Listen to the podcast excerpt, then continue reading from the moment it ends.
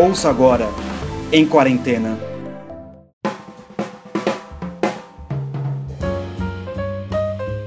É, como é que vocês estão? Então vamos falar um pouco sobre a literatura em perigo aqui. É, esse tema, na verdade, ele é o título do, de um livro muito bom, por sinal, um livro que o Rodrigo Gurgel recomendou nos cursos dele. Né? O nome do livro é A Literatura em Perigo, do Tsivan Todorov. É um búlgaro. Né? Para quem nunca leu nada de búlgaros, eu recomendo ler esse tipo de livro. Então, por exemplo, é, o livro ele vai passar a seguinte questão. Nós estamos tendo algum problema no nosso ensino de literatura, correto? É, deixa eu só ler aqui que o Max falou. Oh, eu virei fã, não sei o tema ao certo, mas quando vocês responderam o meu comentário do que estava lendo, Fiuza, recomendo o romance dele, O Império do Oprimido, fácil de ler, entrelaçado, encantador. Excelente, excelente. Você tem razão. Vocês vão entender. É, então, o que acontece? Quando começou o, a, a Literatura em Perigo, é um livro que ele quer mostrar como as ideologias estão invadindo o mundo da literatura e não é você ter personagens ideológicos, porque você pode ter romances que tem personagens ideológicos, né? Faz parte da característica daquele personagem. Ah, tem um personagem que é comunista, outro liberal, certo? Desde que você consiga evocar as imagens certas. O problema está relacionado à própria ideologia ao escritor desenrolar uma história, no qual o nosso amigo de Tsevan Todorov vai falar certo? Mas eu dividi esta, esta, esse tema em três partes. Então, nós falaremos hoje, domingo, hoje, amanhã e domingo, de uma maneira assim interessante. Mas antes da gente falar isso, eu quero voltar um pouco, eu quero voltar bastante na história do nosso país, na história do, do, do Brasil. Então, como base, eu quero apresentar para vocês aqui o livro do Silvio Romero, para quem não conhece, quem está vendo, A História da Literatura Brasileira. Não é um livro que tem vários volumes. É, e óbvio que você só vai encontrá-lo em sebos. Você não vai encontrar vendendo por aí. Não sei também, né? A última vez que comprei, só achei em sebo. Não sei se você acha uma edição nova. Ele escreveu esse livro aqui em 1800, em 1888. Quer dizer, ele não escreveu o livro, mas o prefácio é de 1888.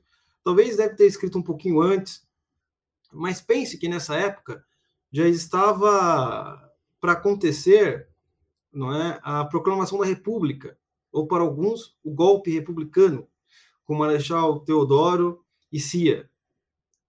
Então, o livro é um livro muito interessante, porque a ideia é você tentar explicar a literatura brasileira até essa época, até o século XVIII. Então, quando você é, vai lendo e vai percebendo o que ele está falando, ele está falando do, do começo ali do Brasil até a época dele. Então, são coisas muito recentes ainda. Ainda não pegou todo o nosso tempo, óbvio, né? O cara, ele dessa época. Isso é uma das coisas mais é, simples de se entender.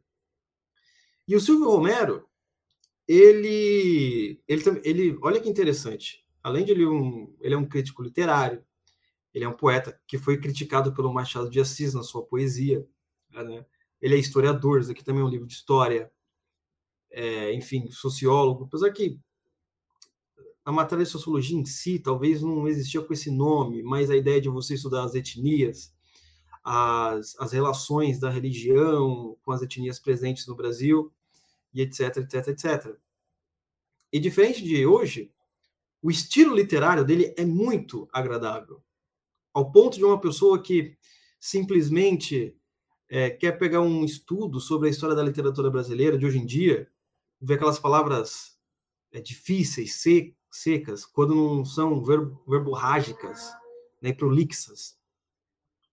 Ele não, ele tem um estilo, usando aqui um termo dele, agradabilíssimo, por assim dizer. Por exemplo, né, tem um trechinho aqui, olha como ele escreve para vocês terem uma ideia.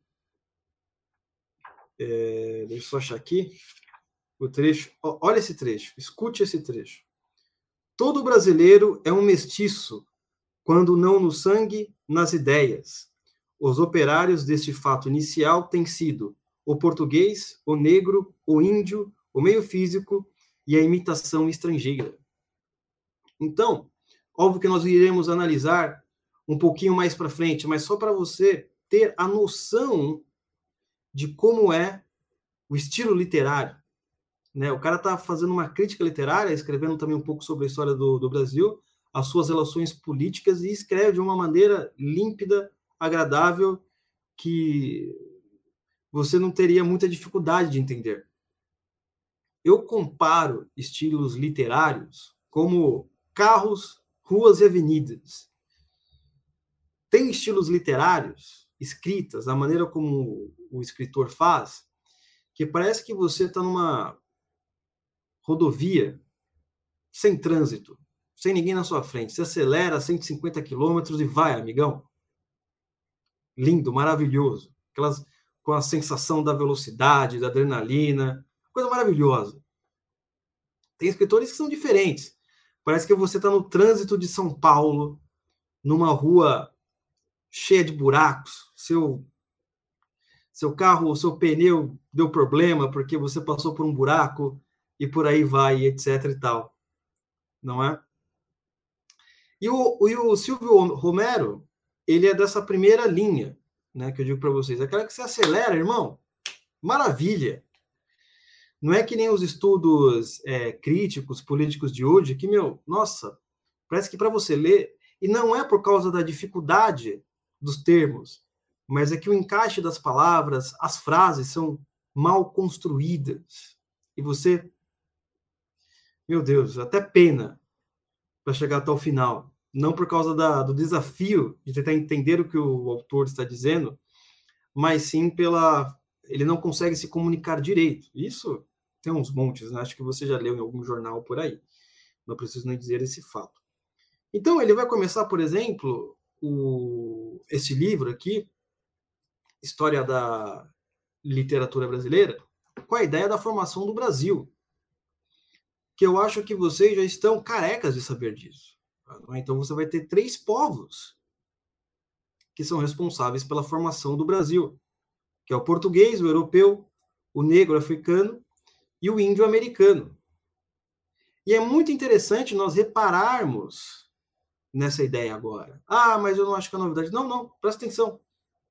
Ele falou isso, ele falou isso, amigão, em 1800. Então não é uma ideia nova que você escuta no Brasil Paralelo, né, ou, ou, ou com seu professor de história, ou por aí vai. Veja, eu não estou desmerecendo ninguém, só estou querendo dizer que esta ideia de que o Brasil era formado, foi formado por essas três raças é antiga. O Silvio Romero escreveu. Eu até fiquei surpreso quando eu li. Falei, nossa, era mais antigo do que eu imaginava. essa, essa concepção de Brasil, que a gente acha que é um negócio totalmente é novo. E aí o que acontece? Né? O, o Silvio Romero ele vai ter uma, uma grande briga né, com o Machado de Assis. Não é? Vai ter uma grande briga com o Machado de Assis, que inclusive o próprio Gurgel comentou essa, essa briga. Né? Tem um artigo do Gurgel na. Qual é o nome? Na Folha de São Paulo. Antigo, antigo. Deixa eu ver se eu compartilho aqui para vocês. É... Vamos ver aqui se eu consigo compartilhar é, guia do Chrome, aqui. Deixa eu consigo compartilhar. Né? Uh, ah, beleza. Né? Então, aqui, ó, este artigo ah, foi quando o Gurgel foi envolvido naquele problema do, do prêmio Jabuti, que ele deu uma nota zero para um cara lá, a imprensa inteira começou a criticá-lo. Né? Mas tem uma parte muito interessante, vamos ler aqui. Ó a repórter pergunta: ah, Você é um crítico do relativismo cultural? Como mostra seu livro? Gurgel responde: Mas claro, nós temos que fazer julgamentos. O Silvio Romero desancou o Machado de Assis do começo ao fim. tratavam Machado como se fosse um capacho. Ele fez mal? Não. Ele cumpriu o papel dele dentro do sistema literário, que é o de criticar. Isso diminuiu a obra machadiana? Até o momento, não. O que, o que prevaleceu foi a obra machadiana em detrimento da crítica de Homero. Isso diminui o valor de trabalho de Silvio Romero? Não. É uma figura importantíssima, precisa ser lida, precisa ser conhecida. Nós não podemos ter não podemos ter ou temos de ocupar nosso papel dentro do sistema literário. Precisamos deixar de lado essas coisas e dizer com absoluta franque, franqueza o que a gente pensa, não é? Essas foram as considerações do nosso querido Rodrigo Gurgel sobre é, Silvio Romero. Óbvio que só foi só uma palhinha, mas é muito interessante, porque, é, inclusive, vai estar no prefácio dessa, dessa edição. Quem for comprar, existem várias edições da literatura, da história da literatura do Silvio Romero. Todas antigas, tem, tem mais antiga do que essa daqui, inclusive. Essa é a segunda edição, em que o Silvio Romero, Silvio Romero, ele vai explicar o que realmente aconteceu ali. Ele falou que era um cara jovem, não sei o quê, não achava interessante. Né? Aí teve certa ocasião que ele tentou ser um poeta, né? E aí o Machado de Assis, meu, acabou com ele, destruiu, falou, cara, você não serve para isso. E ele ficou muito tempo com aquela amargura no coração. Que nem a gente conhece. Às vezes você vai ler um livro de um autor que está vivo, não é? Que escreveu algo, e você faz uma crítica, o cara não aceita. Mas depois, com o passar do tempo, quando o Silvio Romero começou a envelhecer, ele realmente começou a ver o valor da obra machadiana. E começou a perceber certa diferença, ainda com as suas críticas e com as suas rugas do passado. Isso é muito interessante, porque é o seguinte: nós vamos entrar aqui, com certeza, na história da literatura brasileira. Uma pergunta que vai ser evidente é a seguinte: quais livros eu posso começar com a história da literatura brasileira? Qual guia? O que eu posso fazer? Bem, existem vários. Por exemplo, você vai ter, eu trouxe essa cópia aqui também, a História da Inteligência Brasileira, Wilson Martins. Entendeu? O próprio A História da Literatura Brasileira do Silvio Romero, ou o Mini Dicionário Crítico do Carpo, são muito bons. Eu segui o mini, mini dicionário crítico do Carpo, tem livro que você não acha mais, mas é legal porque quando eu comecei a ler esse livro da história da literatura portuguesa, os dois se conversam e vão, é, você ah, o Carpo também recomendou, tal. E o Carpo ele é mais recente, muito mais recente que o Silvio Romero, né? O Carpo ele estava aqui no por volta de 1900 e pouco. E essa é uma coisa muito interessante. E vou falar para você, a história da literatura brasileira, é interessante, mas tem uns livros intragáveis que você tem que ler apenas por é, tesouro histórico. É, tem do, o livro do Botelho lá, Música do Parnaso. Meu Deus, é muito ruim. Né? Desculpa quem admira, mas é, a questão do, do Música do Parnaso é que ele, se eu não me engano, ele foi o primeiro livro editado no Brasil, poesia. O autor até fala lá no prefácio é, olha, eu não sei se o livro é bom ou ruim, mas pelo menos eu sei que ele tem o mérito de ser o primeiro. tá bom. Eu, eu, acho que eu deixei a música do Parnaso lá embaixo. Senão eu ia mostrar para vocês. Não é? Muito interessante. É, seria até legal nós fazermos um, um clube aí de literatura brasileira, mas não dá para fazer tudo, né? Nós já vamos começar o outro. Vamos deixar essa essa ideia para depois, tá? Então, dito isso, dito posto, é, o Silvio Romero ele vai ter uma característica muito importante que você percebe ao ler a obra dele. Em primeiro lugar, ele não é um nacionalista ferrenho na questão literária, obviamente, não é? E também não é um imitador estrangeiro por apenas imitar. O que eu estou querendo dizer com isso? Primeiro, você tem aqueles escritores que eles acham que você não precisa é, pegar nada que seja de fora. Hoje em dia, seria aquele pessoal que fala assim: ah, isso é eurocentrismo. Sabe, qual coisa você vai fazer? Você vai estudar? Não, isso é eurocêntrico. Você não pode, veio da Europa. Não, muito pelo contrário. ele fala: nós devemos, ok, entender a tradição que recebemos, certo? No entanto, isso que eu acho interessante, nós temos que pegar essa tradição e saber como aplicá-la aonde nós vivemos, porque nós não vivemos mais na Europa. Nós vivemos num novo mundo, com povos totalmente distintos. Você imagina na Europa, você estava ali num país com todo mundo falando a mesma língua, da mesma cor, da mesma base religiosa, da mesma base de consciência, e por aí vai. Imagina um italiano, branco, católico, monarquista. Ok. Aí você está no Brasil. Três povos diferentes. Tem um índio que adora a mãe terra. Tem um africano que traz a sua cultura. Um monte de coisa lá com a sua religião, a sua língua. E tem o português europeu, branco, católico, numa terra que precisa ser conhecida, que é onde existem lendas.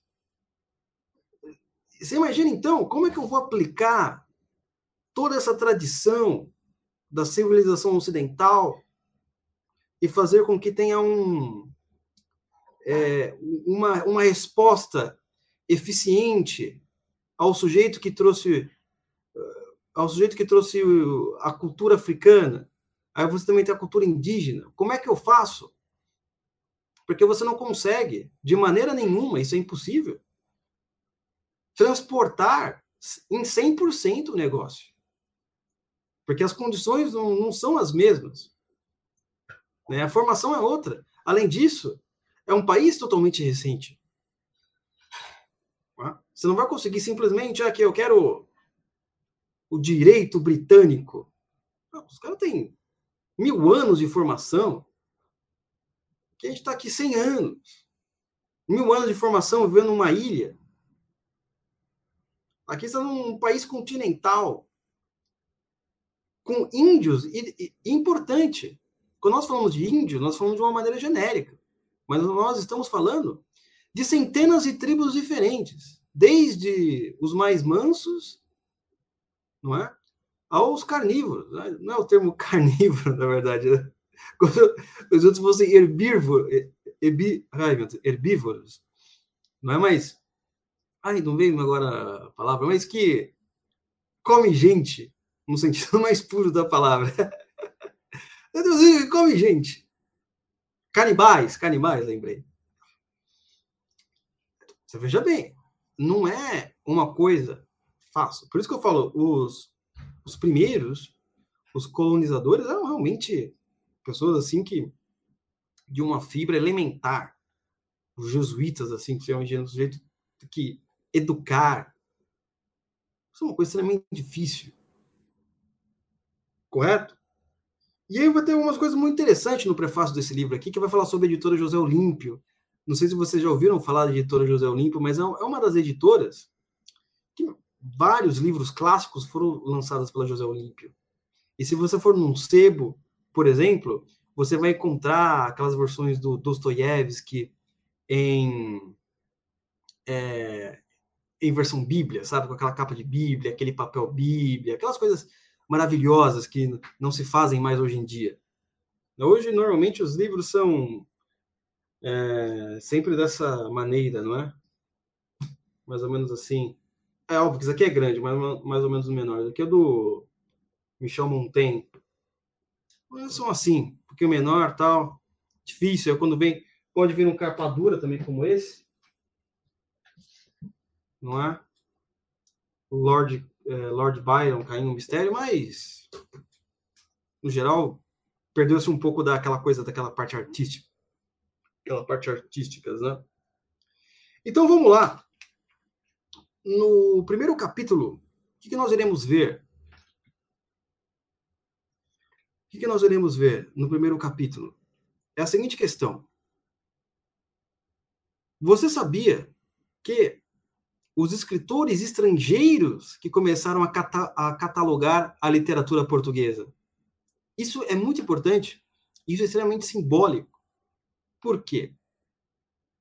Pense que você tem toda uma história do Brasil por meio da sua literatura, por meio dos seus romances, por meio das suas poesias, não só da história do Brasil, mas também da história é portuguesa, tá?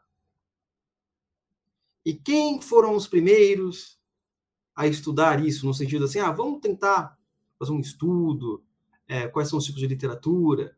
Foram os estrangeiros, franceses, britânicos. O Silvio Romero vai falar sobre isso. Isso é muito simbólico, até para nós, neste exato momento. Porque quem começou a realmente perceber os tesouros da literatura, é, vamos dizer assim, brasileira e portuguesa, não foram os nativos, os brasileiros e os portugueses, foram os estrangeiros. É? olha só, isso é uma coisa assim, é meio que um tapa na nossa cara. Olha só, tem que vir, tem que vir alguém de fora, não é? Para fazer uma história da literatura portuguesa e brasileira. Não alguém de dentro. Isso mostra também o que nós vemos hoje, direto, sobre o valor que o brasileiro dá ao conhecimento de si, da sua pátria e da sociedade.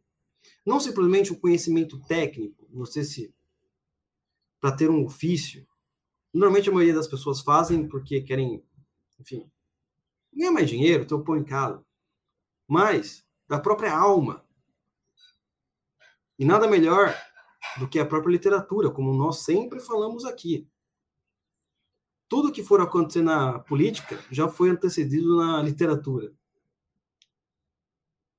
Né? Antecedido ou precedido? Ou melhor, já estava antes na literatura. As questões sociais. E foram os estrangeiros. E quando eu li isso, eu fiquei um pouco assim, sabe? Eu falei, meu, nossa, que droga.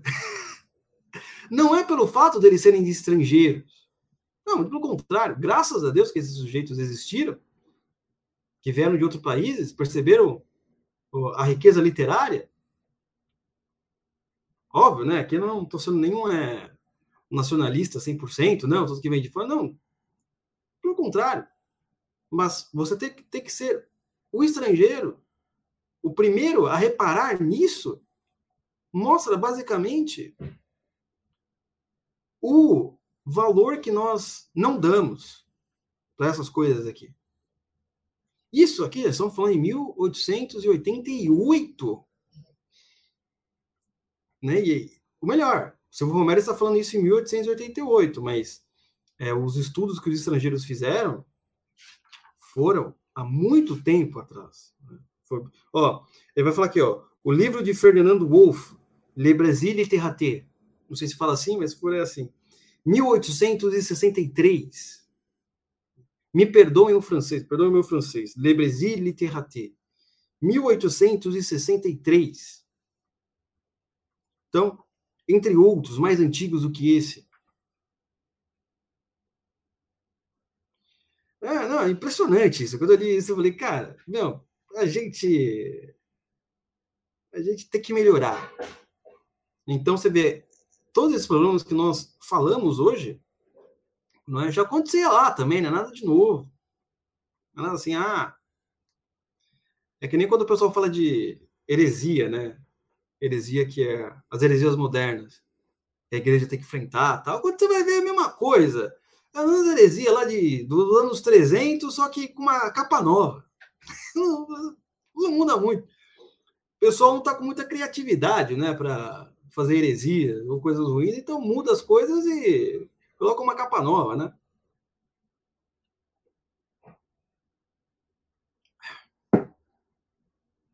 Certo? Então é o seguinte, é, aí ele vai continuar falando aqui sobre esse problema que eu disse para vocês. Aí ele vai entrar na parte né, da, das ideias que eu tinha falado no começo. Qual era? Todo brasileiro é um mestiço, quando não no sangue, nas ideias. O operário desse fato inicial tem sido o português, o negro, o índio, meio físico e a imitação estrangeira. Porque você veja bem, vamos lá. Qual era o problema?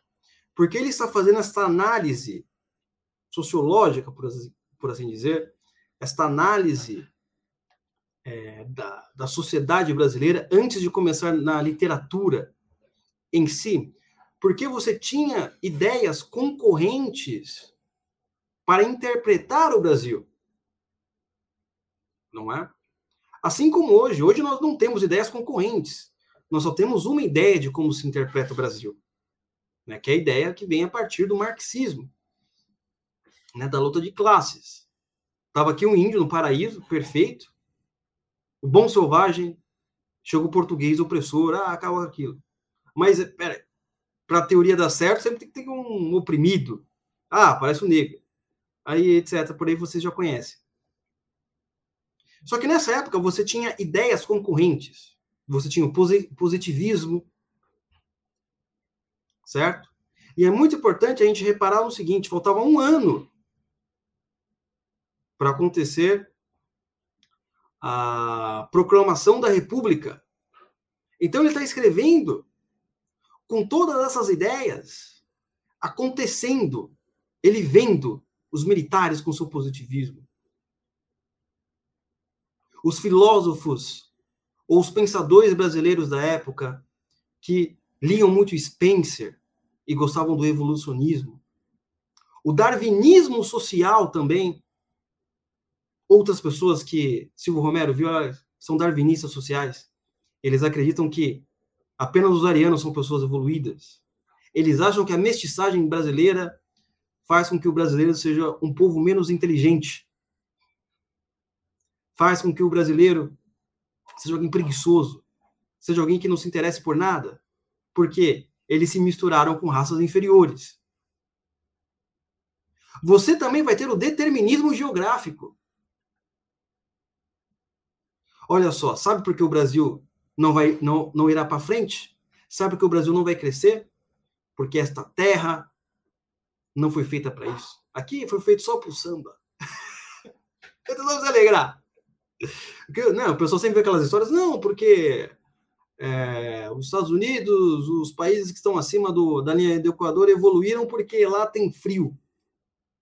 Lá faz neve, então não, não pode ficar. Já existia. Já existia nessa época. já existia nessa época, inclusive. Determinismo geográfico, darwinismo social, evolucionismo de Spencer, positivismo kantiano. E o Silvio Romero estava vendo tudo aquilo. E essas pessoas também escrevendo sobre a história do Brasil e querendo falar, não, Brasil, a solução do Brasil é essa, essa, essa, etc. E o que vai acontecer? O que nós iremos falar na próxima live como estas ideias entraram entraram no mundo da literatura. É isso que nós iremos discutir. Como elas invadiram a literatura e como elas deixaram a literatura em perigo. Certo, meus queridos? Então, antes de eu ler os comentários, eu irei apenas avisá-los. Não se esqueça do nosso curso sobre o Jordan Peterson, que já, que já irá sair, certo? vai ser muito mais do que as 12 regras, vai ser um negócio mais aprofundado para você que já ouviu. Nem para você que não ouviu, também você vai aprender alguma coisa. Já já nós estaremos lançando. Não se esqueça de entrar também aí no, no é, na loja do nosso amigo Romanini, com os melhores com as melhores camisetas e por aí vai. Também de assinar e, se for possível, nos apoiar no Apoia-se. Eu sempre esqueço de colocar isso daqui, gente. A próxima live vai ser amanhã, certo? Vai ser amanhã, às 6 horas, certo? Eu lerei alguns comentários aqui antes de nós finalizarmos. Né? O pessoal dando boa noite. É, boa noite, boa noite a todos. É, pessoal, Gabriel Terceiro. Pessoal, se quiser um roteiro de leitura literária muito bom no site Contra Acadêmico, é, o Contra Acadêmicos tem coisas boas lá. Uh, também lista de ordenada, tal. Boa noite. Fernando Cocotem, primeira vez aqui na live, só escutava o podcast. Opa, valeu, obrigado. Seja bem-vindo, Fernando. Amanhã nós estaremos aí às 10 horas, certo? É... Maximiliano Girard. Meu professor de matemática do cursinho, Colby, positivo Curitiba, em 99 disse: nenhuma grande descoberta da humanidade foi feita entre os trópicos, porque o ser humano no calor se acomoda é, se acomoda bastante. Isso é verdade, não é? É? As pessoas elas sempre repetem isso como se fosse uma coisa mais nova, né, Maximiliano? E você já era uma ideia que estava concorrendo lá desde 1800 e pouco. Ícaro Alves, dê um alô para a Nova Russa, Ceará. Ô, um alô aí pro pessoal de, do Ceará. Seja bem-vindo. E é uma coisa interessante isso daí, porque isso vai afetar muito o próprio complexo de vira-lata do brasileiro. Essa coisa do, do determinismo geográfico. Não é? Qual que é? De você sempre culpar as outras nações. Não, nós, nós, nós somos americanos. Não, vamos, o Brasil não cresce porque não sei o que, aconteceu com os americanos. Não, pô, a gente tá 100 anos, pô, 100, há 100 anos culpando os americanos. Ou não sei que potência. Culpar um ou dois anos tá bom. Mas 100, 120, 150, não dá mais, né? Não dá mais. É... É, então é isso, pessoal. Acho que já não tem mais comentários de hoje. Vamos continuar amanhã às 10. E amanhã eu irei falar como essas ideias elas invadem a literatura. Tá bom? Muito obrigado e até a próxima.